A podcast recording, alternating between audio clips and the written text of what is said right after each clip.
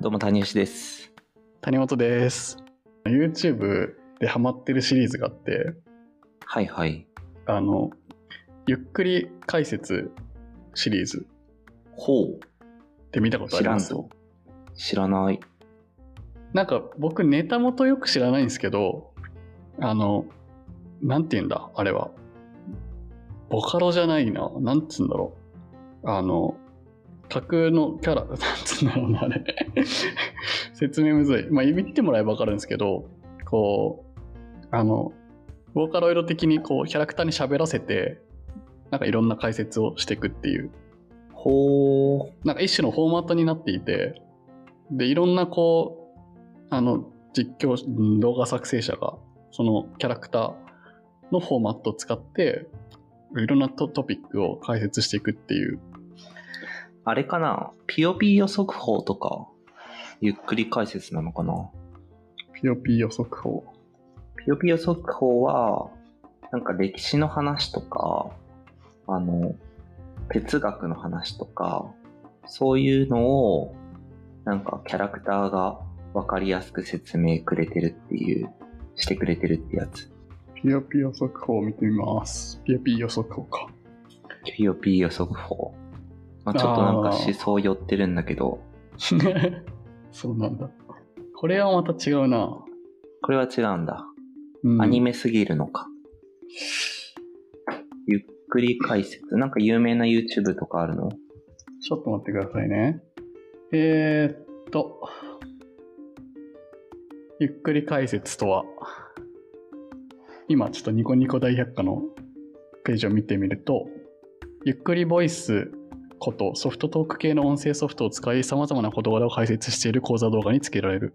元はゆっくりしていってねのキャラクターが紹介する動画につけられたタグであったが、現在では別のキャラキャラが紹介する作品にもつけられるということで、まあ多分これニコニコ動画のまあなんか有名なキャラクターが、えっ、と音声ソフトを使ってこう読み上げ系で、おー、なるほどね。うん、うん。あ全部同じキャラなんだね。そうなんですよ。あー、なるほど。で、レームとマリサっていうキャラクターがいて、うん、うん。そのキャラクターの掛け合いで突っ込みつつ、つあの、紹介していくみたいなはいはい。感じなんですけど、で、おすすめのチャンネルを言いますと、ゆっくり土建図鑑っていうチャンネルがありましてですね、はいはいはい。その名の通り、なんか土木系のすごいこあの施設とか工事とかあの仕組みとかをあの解説している動画チャンネルなんですけど、いや、面白そうね。それは。いや、めちゃくちゃ面白いんですよ。うん例えば、面白かったのは、えーっと、海底ケーブル建設の歴史っていうのがあって、大西洋を横断する海底ケーブルっていうのは、どういう、いつ頃からどういう技術を使って作られたかって何がすごいのかみたいな、で、どう進化してきたかみたいな解説してあるんですけど、はいはいはい。まあ、要は海底ケーブルって、まあ、インターネットが世界中に張り巡らされてるのって全部こう海底ケーブルが繋がれているからっていうのがあって、うんうん。この間のなんだトンガ？沖地震の時も、まあその海底ケーブルが一部寸断されてしまったからあの連絡がつかないみたいなのがあったはいりして、はいはい。でその海底ケーブルって明らかにもうとんでもない距離を海の底に沈めて引くっていうのはいつからできあのやれるようになったんだみたいなのって単純に気になるじゃないですか気になる。その第二次大戦前とかにもあったのかなみたいなはいはいはい。でどっから始めたんだろうみたいなでどういう技術が使われてるんだろうみたいなのを、まあ、そこまでこうマニアックになりすぎず一般人にも理解しやすい形でこう解説してくれるんであの本当にためになる いやー、おもろいね、確かに。うん、なんか本当にテレビの教養番組を、あの、無駄なこう、バラエティ的な盛り上げ一切なしで、ギュッてして、まあ、NHK のライト版みたいな感じで見れるのが超楽しくて。ブラタモリに近い感じかな。そうですね。それのもっとこう、なんだろう、もう特化版みたいな。ワントピはいック。はい。うん。よりうんワントピックでライトにみたいな感じか。そう。で、取り上げてるテーマも結構いろいろあって、うん。数年前に博多駅前の道路が陥没したんですけど、はいはいはい。ああの、地下鉄作ってて、結構ごっそり抜けたんですけど、それってなんで起こったのみたいなのとか、うんうんうんうん。あとは、なんか、大きい橋？海外の大きい橋とかってどうやってできてるのとか、あとはオランダの治水土木建造技術がすごいみたいな、とか。へえ。はい。確かにテーマ気になるよね、これ。そう、すごいいい暇つぶしになるし、ためになるっていう。轟渓谷がどうやって誕生したかとかね。そう、面白いですよ。気になる。いそう。や、いいねで、。ゆっくり解説。うん。なんかそのゆっくり解説のいろんな人がいるんで、超直近でいろいろ見ちゃったのは、あの、サッカーのチャンネルで、最近日本代表のそのワールドカップのアジア最終予選の試合があって、日本はいはいに2-0で勝ちましたけど、あれ日本代表って今すごい人気ないって言われてるらしくて、知ってました？それめちゃくちゃ人気ないらしいんですよ。え、その、日本人にとってってこと？そう、日本人にとって。うん。代表戦っていうのの人気がすごいあの落ちてて、へえ。それってなんでなのとか、あとは、その J リーグって、その世界に比べてどう、レベルどうなのとか、そういうのが意外と、なんか、そこまで興味なかったんだけど、見見始めたらすごい興味湧いてくるっていうのがあって、すごいなと思って逆に。確かにその裏側から知って逆に面白いみたいなのってあるよね。うん。あのジブリとかそういうのも、なんでこういう裏話があるかっていうのを知ったら面白くなるみたいな。はいはいはい。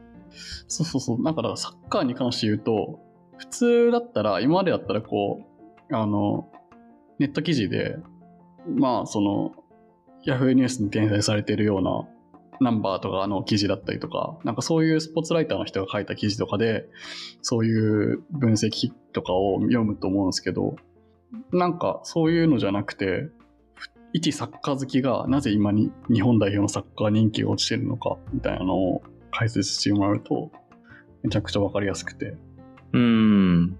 なるほどねいいね。はいこういう、だから、フォーマット、でこのフォーマットが、やっぱ、あれなのかな？みんなが知ってるキャラクターだから使われやすいっていう感じなのかな？いやなんだろうな。あの多分そのキャラクターのことを知って見てる人は何割1割もいないんじゃないかなって思うんですけどなんか別に知らなくてもあの飲み込みやすいんですよね。であの見やすいんですよ。なんかその例えばブログ記事とかでもなんかこう吹き出しであの会話形式になってる記事とかってあるじゃないですか、たまに。なんかあれのフォーマットにちょっとあれで読みやすくなるのに似ててなんかそのあのなんとなくこう、うん、ツッコミキャラとなんか解説するキャラみたいなのがこう噛み合って会話してるとすごい見やすいんですよね解説なるほどね。うん、多分それと同じロジックだと思うんだけど、すごいね、わかりやすいんですよね。なんかこのフォーマットが。うん。へえ、面白い。ちょっと、これは見てみようん、本当になんかいろんいろんなジャンルで解説あるので、ぜひぜひ。多分ね、相当チャンネル登録者数あるやつもあると思いますね。う。良いね。はい。うん、うん。続いて。あ、僕も紹介しましょうかね。はい。僕でも本当になんか最近 いろいろ手出してるから、YouTube、どれがおもろいんやろうなっていうので、なんかライトなので行くと、あの、この前さ、あの、有吉さんが、あの、マシンガンズの西堀の YouTube に出てるってやつだって、それ見た？はい、はい。あの、チャラッと見ました。あの、あ散歩してるやつですよね。そうそうそうそうそう。散歩してるやつで、これなんかすごいこう暇な時とか、なんか勉強中とかにもはや流してもいいと思うんだけど、なんかすごい自分的にはめっちゃ心地よくて流してるのが。へえ。もうひたすら、その西堀さんのチャンネルで、その、有吉が、全然映んないんだけど、なんかこうずっと会話しながら、有楽町とか築地とかをずっと歩いて、だらだら話してるっていうだけなんだけど、あれなんかすごい落ち着いて、自分的には。めっちゃ見てほしいなっていうふうに思った。これって、あれなんですか？やっぱ有吉だから聞けちゃうっていうのがあるんですか？あー、そうだね。単純にでもなんか散歩で、こうずっと自分がちょっと知ってるようなところが、ああ、なるほどね。知ってるような場所を歩いてるっていうのも重要。うん、もあると思うーん。う。で、有吉も、そのなんかめっちゃ悪口言ったりとかっていうのが本当に全然なくて、仲のいい後輩だから。ほんとただ、普通な感じの話してますよね。なんでもない話してますよね。なんでもない話をずっとしてるっていうだけなんだけど、えー、その距離感みたいなのも含めて、めっちゃいいなーっていうふうに思ったんだよね。おもろいって思って。まあ、ちなみにそれ今、とかね。どれぐらうんい再生いってるんだろう？30万とかか。そう、えー一番最初のやつ、なんか十何回かに分けてて、今も続いてんのかな？って感じなんだけど、なんか、本当だ。有吉とさんと歩く。今、第12回が昨日上がってますね。フォロワー300人ぐらいみたいなとこから、1万人ぐらいに増えてて、有吉効果ですげえって思って。なかなか YouTube 出ないからね。うん。とか、まあそれ結構突発的なやつで、最近そのチャンネルとしてよく見てるのは、あの達郎の YouTube をよく見ていて、出ました、達郎さん。達郎、おもろいよなあの、見たことない人向けでいくと、あの、細かすぎて伝わらないモノマネって、あの、トンネルズの皆さんのおかげでしたで、結構よく出る方で、あの、コンビニでタバコを買っている人のモノマネみたいなのとか、すごいこう細かい描写をとにかく、でもわかる。細かいけどとにかくわかるっていう風なモノマネをよく出しているっていう人で、この人の本当に人間の描写、マジすごいなっていう風に思うんだよな。なんか演技力っていうか、その、画角全く変わんないのに、表情と、なんつうの、目と声色とか、はいあはいはい。とワードチョイスとかで、いるわーみたいな。いや、こそうなのよいるわみね。たいな、あの、モノマネっつうか、なんつうか、いるわっていう しか。こういうやつ会ったことあるみたいな。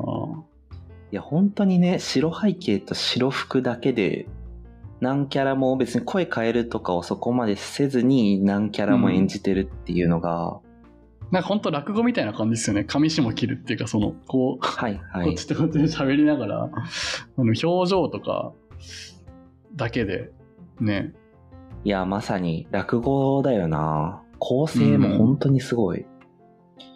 かおすすめのやつは概要欄に入れとこうかなとは思うんですが、なんか一個あったのは、3本撮りの動画で、なんかその大学生の3人のキャラっていうのの、それぞれの視点で一つのことを見ててみたいなのが、こう、1話、2話、3話って順番に見ていくと、だんだん伏線回収されていくみたいな。めちゃくちゃ高度なことをやってるなって思って、それを一人で撮って、一人でキャラ分けして、で、3人の視点でそれ書いてって、なんか、なかなか才能しかねえなっていうのを思ったんだよな。なんかでも、今バーってこう、動画のサムネイルバーって見てますけど、このもうタイトルだけでよくこんなネタ出せんなっていう感じっすよね。ほんと。いや、ほんとよね。うん。言いたいことい全部言ってから謝るタイプの彼氏とかね。え谷内ちゃん言ってたやつってこれでしたっけ？友達は必要より量だと思ってるタイプの大学生あ、そうそうそうそうそう。だったかな？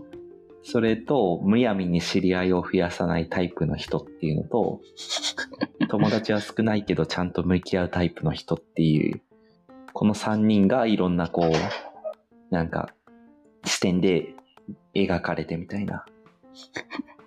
この人だから男なんだけど女をやるときも全く違和感ないですよね。いやー、ないね。ないのよ。決めつけから話を始める女。いやー、面白い。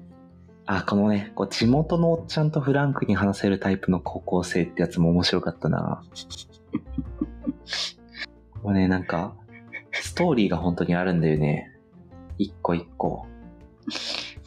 インスタのストーリーで家しか言わない人が絶対いて ないけど面白いな。いるよなっていうところをね、えぐってくるよね。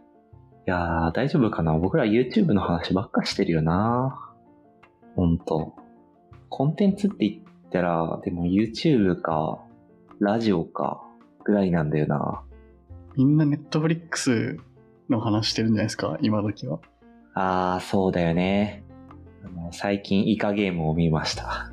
お 遅いっていう。ネットフリックスね、やっぱ面白いなとは思いつつ、自分は本当に YouTube と TVer で手一杯なので、